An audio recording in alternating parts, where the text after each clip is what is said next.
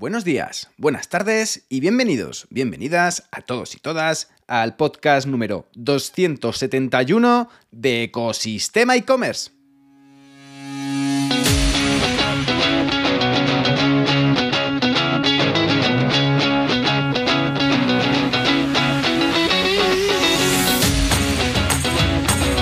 El podcast, tu podcast, donde podrás escuchar todo lo relacionado con el mundo e-commerce sin filtros, sobre todo para las empresas del sector cultural y artístico. Herramientas, trucos, estrategias, acciones de marketing, emprendimiento femenino, sostenibilidad y muchísimo más para crear tu tienda online o hacer crecer la que ya tienes.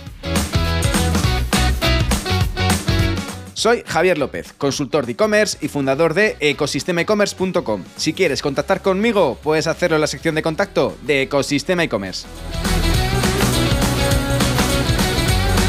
Y hoy vamos a hacer un repaso de las noticias más impactantes del mundo e-commerce que ha ocurrido en el último mes para ponernos al día sobre lo más relevante y que no se te escape nada de las novedades del mundo del comercio electrónico. Pero antes de ello, comenzamos primero, como siempre, con la frase del día. El mayor placer de la vida es hacer lo que la gente dice que no puedes hacer, dicho por Walter Bagehot. Y después de varias semanas hablando sobre innovación en el mundo e-commerce y de ver cómo la tecnología puede ayudarte en la optimización y creación de nuevas oportunidades de negocio en el mundo online, cada día las barreras de lo que parecía imposible con un equipo pequeño se van derrumbando gracias a los avances, sobre todo en inteligencia artificial. Salen nuevas herramientas y aplicaciones que nos permiten aumentar varias veces nuestra productividad. Descubrimos nuevas metodologías para posicionarnos sobre nuestra competencia y lo que antes tardábamos días o semanas, hay muchas operativas que las podemos completar en horas para poder descubrir qué nuevas oportunidades tenemos a nuestro alrededor y no caer en el temible FOMO, bien te va a servir este podcast de hoy con las novedades del sector. Sin más tiempo que perder, comenzamos. Y empezamos este episodio un poco haciendo ese recopilatorio de noticias de actualidad en el mundo e-commerce que ha ocurrido en las últimas semanas y que bien tenemos que tener en cuenta para no perder el hilo de la actualidad, porque aparecen nuevas herramientas, nuevas aplicaciones, novedades dentro de a nivel regulatorio o del sector de nuevos players que están haciendo cosas un poco diferentes, disruptivas, y hoy vamos a ver sobre todo también información de algunos estudios y de comportamiento de los consumidores online. Y empezamos viendo una noticia vista en Marketing for E-Commerce y es que Google presenta Gemini 1.5 Pro, su modelo con capacidades de comprensión muy, muy mejoradas. Y es que este anuncio se produce tan solo unas semanas después de que el gigante tecnológico lanzase Gemini Advance y rebautizase a Bar como Gemini. Ya sabemos que ahora a partir de ahora Bar ya no será como la conocemos, sino va a llamarse a partir de ahora Gemini. Queda claro al final que Google está realizando esta gran apuesta por los modelos de IA, como no podía ser de otra forma para no perder su posicionamiento en el mercado. Y está avanzando bastante, de hecho Gemini 1.5, según han dicho eh, Sundar Pichai de la compañía Google, muestra mejoras espectaculares en varias dimensiones y de hecho 1.5 Pro, Gemini 1.5 Pro, logra una calidad comparable a la del 1.0 Ultra, utilizando además menos computación y menos recursos. Bueno, pues esta nueva generación de IA de Google va a introducir un avance muy muy importante sobre todo en la comprensión de contextos largos, sobre todo en el tema de procesamiento y sobre todo la apertura de nuevas capacidades. Esta arquitectura basada en la investigación de Google sobre la arquitectura Transformer y MOE permite que este modelo de inteligencia artificial aprenda tareas complejas mucho más rápido y además manteniendo la calidad, un poco ser más eficiente en el tema de ese mix de entrenamiento y servicio. Pues Gemini 1.5 Pro permitirá una ventana de contexto estándar de 128.000 tokens. De hecho, bueno, bueno, de momento esto se ha anunciado que va a poder ser utilizado por un grupo de muy muy limitado de desarrolladores y clientes que además van a poder experimentar con una ventana de contexto de hasta un millón de tokens. ¿Esto qué significa a términos normales, a términos mundanos? Pues que puede manejar desde una hora de vídeo, 11 horas de audio, bases de código de más de 30.000 líneas y más de 700.000 palabras con cual estabilidad para razonar sobre enormes cantidades de información de distintas modalidades abre sobre todo nuevas posibilidades para el análisis de esos contenidos más complejos, con mayor contexto y dentro, al final, solamente todo esto dentro de un único prompt. Con lo cual, 1.5 Pro puede analizar, clasificar, resumir sin problemas grandes cantidades de contenido dentro de un mismo parámetro, de, un mismo, de una misma orden. Por ejemplo, cuando se le dan las transcripciones de 400 páginas de la misión del Apolo 11 a la Luna, puede razonar sobre conversaciones, eventos y detalles que se encuentran en el documento. Increíble, ¿vale? Con lo cual, antes del lanzamiento del 1.5 Pro ya se habían realizado evaluaciones con el tema de seguridad del contenido, los daños y se van a continuar expandiendo estas pruebas para incluir las capacidades de contexto largo del 1.5 Pro. Y a nivel de futuro, bueno, cuando el modelo esté listo para un lanzamiento más amplio, lo van a presentar a todo el público con una ventana de contexto de 128.000 tokens. Y además va a incluir diferentes planes de pago de 128.000 tokens hasta el de un millón. Y de esta noticia pasamos a otra noticia vista en Marketing for E-Commerce y es que Apple confirma el fin de las Progressive Web Apps, las PWA en iOS en Europa y va a explicar también los motivos. Bueno, pues al final se desaparecen en iOS Progressive Web Apps, confirmando que estos errores que varios desarrolladores habían detectado no se debía a un fallo fortuito, sino a una decisión ejecutada por la compañía. Pues según expone Apple, esto se debe a las dificultades de ajustar este servicio a los nuevos parámetros establecidos por la DMA, la Ley de Mercados Digitales, una normativa que ha obligado a la empresa a realizar cambios como el permitir instalar apps desde tiendas alternativas a la App Store. De hecho, Apple ha aprovechado para este movimiento para también mostrar su disconformidad con la nueva ley europea, con la EDMA, expresando que al final que, la, que esta ley requiere cambios en este sistema que trae mayores riesgos para los usuarios y los desarrolladores, como el malware, el fraude o las estafas, entre otros amenazas de privacidad y seguridad. Y que, bueno, precisamente por estos riesgos de seguridad, por lo cual la, la compañía no va a mantener esta función. Con lo cual, su sistema iOS siempre un poco ha brindado ese soporte de aplicaciones web para de pantalla de construir directamente sobre WebKit, el motor de navegador de Safari, y su arquitectura de seguridad, lo cual permitía que se alineasen con los modelos de seguridad y privacidad de otras apps nativas en iOS. Con lo cual, a raíz de la DMA, Apple debe permitir navegadores alternativos, por lo que afirma que se está exponiendo a los usuarios ante nuevos riesgos. Con lo cual, Apple ha afirmado que los usuarios de la Unión Europea podrán seguir accediendo a sitios web directamente desde su pantalla de inicio a través de un marcador con un impacto mínimo en su funcionalidad. Esto implica, pues, como se puede ver, un poco de pérdida de experiencia de usuario, ya que ahora deberá abrirse en una ventana de Safari o en otro navegador y no se contará con soporte de almacenamiento o notificaciones. Con lo cual, nuevos tiempos para las Progressive Web App en el sentido de los iOS. Y de ahí vamos a otra noticia vista también en Marketing for E-Commerce y es que OpenAI lanza Sora, la herramienta generadora de vídeos de mayor realismo hasta la fecha. Y de hecho, para utilizar Sora, que es esta nueva aplicación de OpenAI, de la compañía de Sam Altman, los usuarios solo tienen que escribir la frase describiendo lo que les gustaría ver en el vídeo desde web, desde su sitio web. La IA lo que va a hacer es producir el resultado en solo unos minutos. Según aparecen las primeras pruebas, los resultados obtenidos con Sora son muy, muy realistas, lo que demuestra el potencial de esta tecnología para crear contenido visual de manera rápida.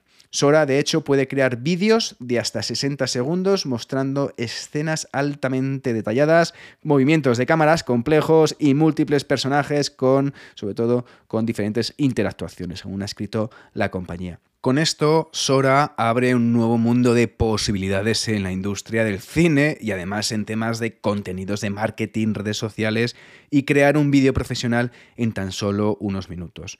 ¿Cuándo podremos probar Sora? Pues hay que esperar todavía un poquito, ya que actualmente está reservada para investigadores de OpenAI y pruebas de laboratorio. Sin embargo, se espera que esté disponible en el catálogo de productos tras implementar algunas mejoras y sobre todo temas de seguridad. Y de ahí pasamos a otra noticia vista en e-commerce news y es que las ventas online aumentan un 30% en las primeras rebajas de 2024. Y esto se debe al último informe realizado por Web Loyalty en el que habla que las ventas online han crecido un 30% durante las primeras rebajas del año. De hecho, el ticket medio ha crecido también bastante, una cifra de 233 euros, un 22% más que en 2023, a de que el número de transacciones ha sido similar al del año anterior. Con lo cual, lo que ha pasado es que se han subido los precios. Las previsiones de este año es que el número de pedidos online crezca entre un 5 y un 10% y que la mayoría se realice a través del móvil en el 70% de los casos, lo que supone un aumento del uso de dispositivo del 5% respecto al año anterior. Y también los datos de Web Loyalty muestran que el perfil del comprador más común durante las rebajas de enero han sido las mujeres de edades comprendidas entre los 35 y los 50 años. ¿Queréis saber más datos? Pues por supuesto, los momentos del día en los que se registra el mayor volumen de compras durante el periodo de rebajas ha sido a primera hora, de 9 a 11 y por las tardes al acabar la jornada laboral de 6 a 8. Y el dispositivo móvil sigue siendo el dispositivo preferido para los compradores online por encima del ordenador y por supuesto de la tablet. Y de ahí pasamos a otra noticia vista en e-commerce news y es que el live shopping crece un 144% en España en 2023. Y esto se debe a que The Jump Live ha anunciado la publicación del segundo estudio sobre live shopping en España, realizado en colaboración con la Facultad de Humanidades de la Universidad CEU San Pablo. Y en concreto, al final, este estudio sobre todo trata de ver las empresas que han llevado a cabo eventos de live shopping en España y un poco ver esos datos de esas empresas. Bueno, pues ha habido un incremento en la realización de eventos de live shopping por parte de las marcas, un crecimiento del 144% en comparación con 2022 y este aumento refleja la creciente adopción y entusiasmo por el live shopping como herramienta de marketing y ventas. Un poco va creciendo después de unos cuantos años un poco aletargado que parecía que esa tendencia que venía de Asia pues no lograba encajar con los e-commerce europeos y parece que ya empieza a despertar. Bueno, pues un 100% de las marcas que han participado en el estudio refieren haber cumplido con las expectativas y objetivos marcados en su estrategia de e-commerce. Pero, ojo, tampoco dice cuáles son esos objetivos. El estudio también revela que el 90% de las empresas participantes consideran haber obtenido resultados buenos o excelentes, subrayando la efectividad del live shopping en la consecución de objetivos comerciales. Este éxito se complementa también con un aumento del número de espectadores prescritos y la duración promedio de los eventos respecto a años anteriores, con lo cual parece que hay un mayor interés, una mayor participación por parte de los consumidores. El crecimiento de audiencias también se ha distribuido proporcionalmente el grado de satisfacción si bien el 70% de los live shopping ha conseguido que más de un 10 de espectadores hayan hecho un like. Con lo cual, bastante buen engagement y buen porcentaje de conversión en este tema de, de interacciones por parte de los usuarios. Por otro lado, el aumento de las audiencias y del número de eventos de live shopping tiende a normalizar la curva de impacto versus los datos que había en 2022, con lo cual casi el 85% de los e-commerce han experimentado un crecimiento de su tráfico gracias al live commerce. Buenas noticias y veremos si estas tendencias se siguen manteniendo para 2024. Y de ahí pasamos a otra noticia vista en puro marketing y habla sobre que la hiperpersonalización de la experiencia de compra online marcará el e-commerce en 2024. Bueno, la hiperpersonalización del usuario, el ofrecer un poco esa experiencia boutique para cada cliente, un poco lo que nos ayuda a todas las tiendas online a diferenciarnos de la competencia y a fidelizar. Eso es un poco de lo que se está persiguiendo como una de las tendencias para 2024 junto el tema de diferenciarse con la sostenibilidad en los envíos online, otro de los grandes retos de las tiendas online. Y estas son las principales conclusiones del white paper Tendencias e-commerce 2024 que ha sido elaborado por Capla junto con los partners DoFinder y Octone. Y según los datos que manejan, las ventas online van a seguir creciendo en 2024, como no, pero a un ritmo más lento. Se estima un aumento del 6,7% para el primer semestre del año, por lo que disminuye un poco la tendencia que hubo el año pasado, aunque se esperan repuntes en abril y mayo. En 2023 el ticket medio aumentó un 3,8%, alcanzó los 123 euros flat todo el año, pero esta cifra se ve afectada por, también por la inflación, con lo cual el volumen de envíos de e-commerce también se convierte en un indicador más transparente. Según los datos de este white paper, los envíos crecieron un 9,3%, pero este aumento no fue, no fue lineal, sino sobre todo hubo picos en julio y en octubre. Entre varios eh, avances, varios picos considerables en algunos sectores, destacar para farmacia y mascotas, en lo que se espera un crecimiento del 19 y del 38% respectivamente. También se estima una tasa de crecimiento superior a la media en el sector de la belleza y en la moda sigue un poco la tendencia general, un 6,6%. Bueno, por otro lado, el 65% de los clientes esperan que las empresas adapten a sus necesidades y preferencias y no al revés. Un poco las nuevas dinámicas de vida, ya el tema de los horarios, la flexibilidad, un poco de comprar en comercio electrónico es un poco el, el, más, el modus operandi y la atención de 24/7 o los métodos de pago, opciones de entrega. Con lo cual, mayor flexibilidad de, envíos, la posibilidad de elegir transportista y programar la hora de entrega son un poco las principales demandas de los consumidores. También aumenta la demanda de entregas ultra rápidas en el mismo día o incluso en dos horas. En este sentido, la ayuda de la IA o la definición de reglas basadas en datos van a permitir a los e-commerce, a las tiendas online, optimizar las rutas y reducir los costes y tiempos de transporte. Fundamental la parte logística en toda tienda online. Tampoco podemos dejar de lado el tema de los chats, que al final también con el uso de la inteligencia artificial o mediante un agente, al final esta herramienta ha modificado la atención al cliente en las tiendas online y además que permiten fidelizar al cliente con una atención mucho más personalizada. Otro de los puntos clave para 2024. Y de esta noticia pasamos a otra vista en Infobae y es que en América Latina facturó 117 mil millones de dólares en 2023 y proyectan que esa cantidad, ese monto, se duplicará en cinco años. El mercado latinoamericano del e-commerce, del comercio electrónico, ha logrado un crecimiento interanual del 30% en 2023, según datos de Statista Digital Markets Insights. De hecho, en el futuro, esta cifra se estima que se duplique en 2028, alcanzando más de 200.000 millones de dólares. De hecho, en América Latina actualmente hay unos 300 millones de compradores digitales, una cifra que prevé que crezca más del 15% de cara a 2027. Los países que mayor penetración, mayor protagonismo tienen en el mundo e-commerce en América Latina son Brasil y México, los líderes en el comercio electrónico regional y junto con Argentina los mercados responsables de que el volumen de la facturación casi se duplique para 2028. Bueno, por otro lado, Colombia, aunque registra una menor tasa de crecimiento entre los principales países, aún muestra un alza del 46%, demostrando el potencial al final tan prometedor de este país en el e-commerce en los próximos años con un crecimiento proyectado del 75%.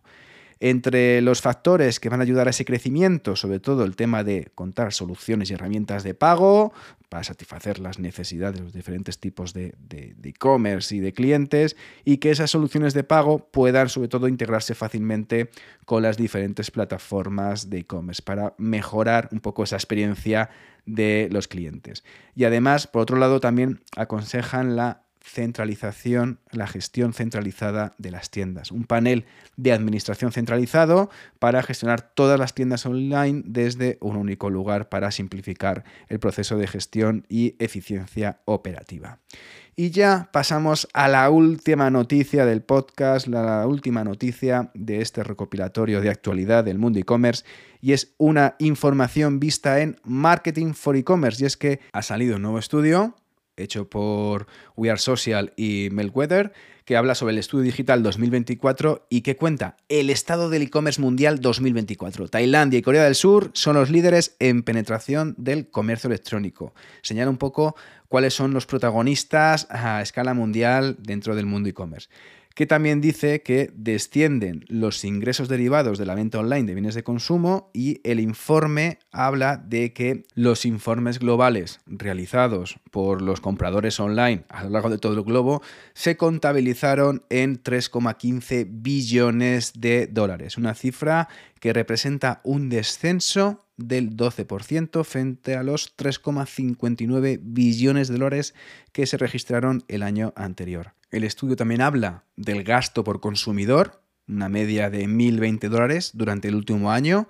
Y al igual que el año pasado, las categorías de electrónica y moda se mantuvieron como las más populares, aunque intercambiando posiciones, siendo en las que los consumidores online gastando más dinero, 781 eh, billones de dólares, unos 721 billones de euros en electrónica y 673 billones de dólares, 621 billones de euros en categoría de moda.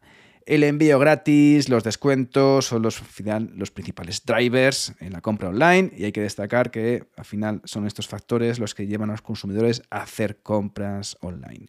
Otros aspectos, aparte del envío gratis, que lo representa el 50%, se mantiene en la primera posición, al igual que los cupones y descuentos en segundo lugar, con casi un 40%, y el tema de las políticas sobre todo importante, las políticas de devolución que sean más ágiles y fáciles para el usuario. Tienen sobre todo el top 3, a que acaban cerrando este podium, sobre los mayores drivers que influyen en las compras por Internet. Y el proceso de compra que sea fácil y la reacción de otros consumidores completan otros drivers importantes. Teniendo en cuenta al final, los datos también corresponden a la población entre 16 y 64 años y que el porcentaje de consumidores en el mundo que realiza compras online cada semana se establece en 56%. Tailandia, el primer lugar, el primer país con más compradores online que realiza sus compras semanalmente, un 67%. Le sigue Corea del Sur, que también mantiene la segunda posición y registra un 65%. Y en tercer lugar del ranking está Turquía, con un 64,7%. ¿Y dónde está España? Pues España se encuentra en la posición número 26 con un 52% de la población que realiza compras semanalmente, de la población internauta que compra cada 7 días en e-commerce. Un poco el año anterior se registró en el puesto 23 con un 53,7%.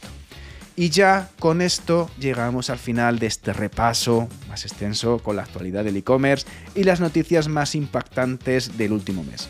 Gracias por llegar hasta aquí y sobre todo por escuchar el podcast. Si te has quedado con ganas de más, echa un vistazo a ecosistemaecommerce.com y allí podrás contactar conmigo.